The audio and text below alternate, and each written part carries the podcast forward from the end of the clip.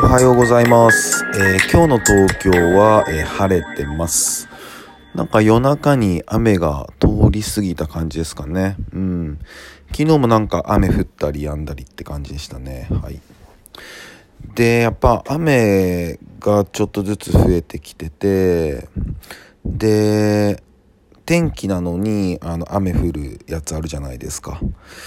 あの、狐の嫁入りってって言われるやつですよね。うん、僕あの、狐の嫁入りを、えー物心ついて、えー初めて見た瞬間を今でも覚えてるんですけど、で、あの時は本当にびっくりしたんですよね。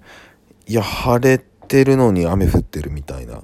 で、それで、えーっと、両親が、あ、これは狐の嫁入りだねって言ってて、で、あ、そう言うんだって。なんかその狐、狐の嫁入りっていうワードも、なんかこう不思議な言葉ですごい印象的だったのを覚えてますね。うん。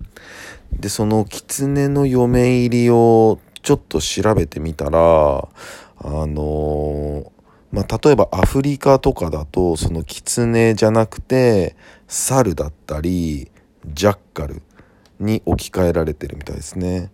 ジャッカルの嫁入りって、むちゃくちゃなんか、映画とかでありそうっすよね。ジャッカルの嫁入り。で、お隣韓国は、えっと、一部では虎虎の嫁入りとか言われてるみたいですね。うん。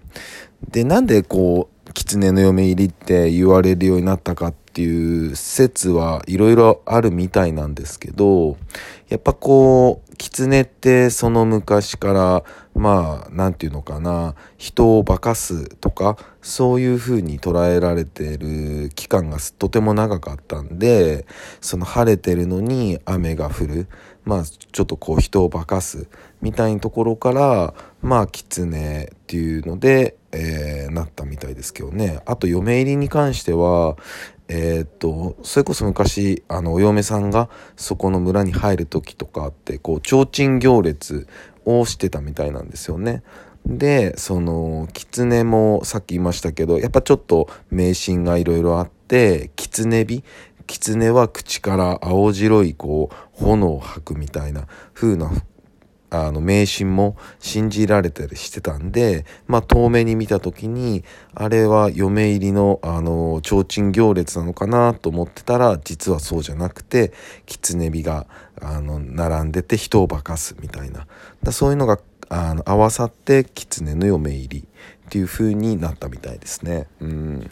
なんかやっぱりいろいろ面白いですね。調べていくと。うん。